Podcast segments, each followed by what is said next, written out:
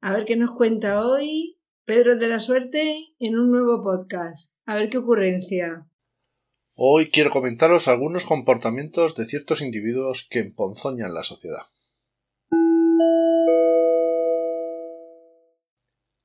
Hablo de ciertos, porque soy un socio optimista, palabra que me acabo de inventar y con el que quiero reflejar que confío en la gente y que creo que la mayoría de los individuos hacen que la sociedad progrese. Vamos a ver estas situaciones. Primera situación. Salgo a pasear por una acera que bordea una carretera de doble carril por sentido. Tras la acera hay campo, no hay viviendas. Todavía no se han construido. Pues bien, el borde de dicho campo está lleno de latas de cerveza de medio litro vacías, nuevecitas unas latas verdes de Mau, que están a ambos lados de la carretera. Lo que me hace pensar que ese individuo creo que es un único espécimen de Homo sapiens, o puede que sea el eslabón perdido, y que va y viene del trabajo por esa carretera. Igual que hago yo a diario, también voy por esa misma carretera. Este cerebro privilegiado de la sociedad, él solo, en un mes, ha llenado el paraje de decenas de latas. Un único individuo. No es necesario más. Aquí podríamos hablar de la limpieza del ayuntamiento, pero no es el momento.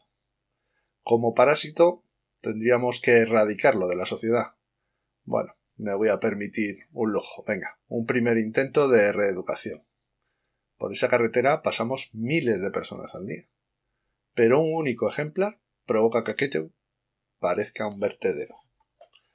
Así que civismo al poder. Segunda situación. Voy el domingo al IKEA. Está en una zona comercial enorme. Y aunque hay bastantes coches, se puede aparcar sin demasiados problemas. Y aquí otra situación de cerebros a donar a la ciencia. Cerebros para su estudio.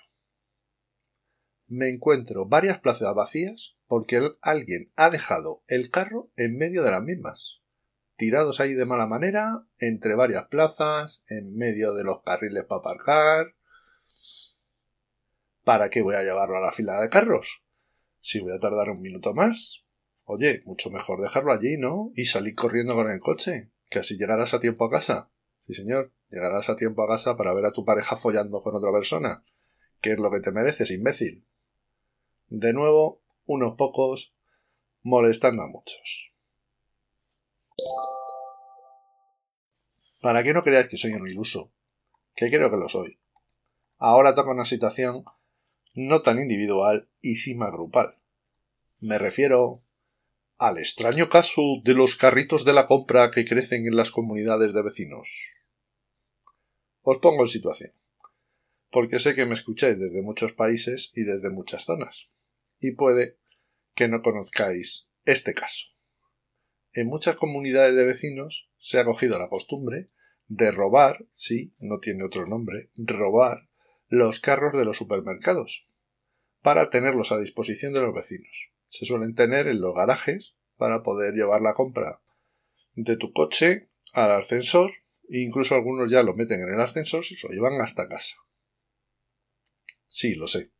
Flipante. En mi comunidad hay seis portales y hay más de ocho carros.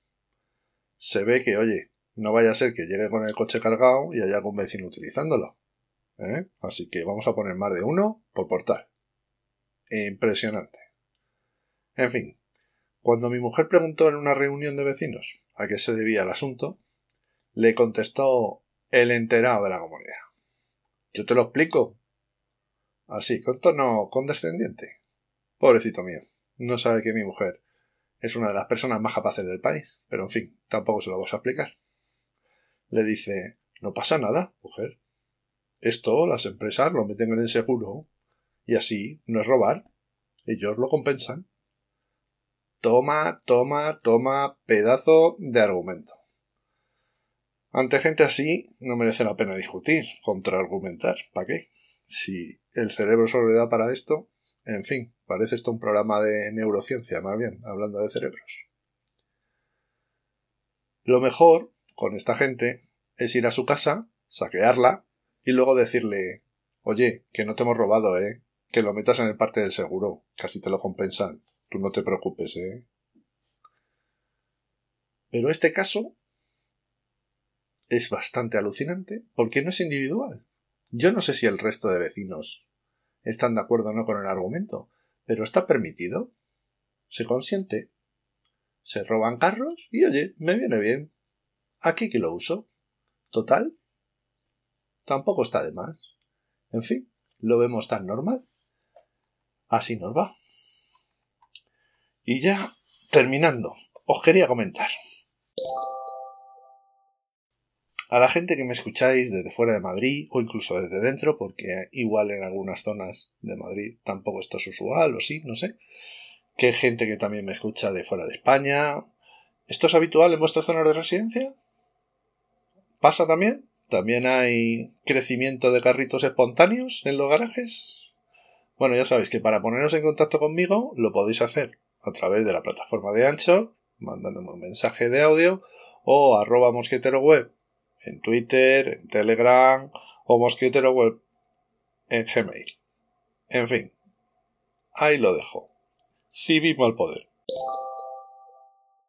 Este podcast forma parte de la red de podcasts sospechosos habituales.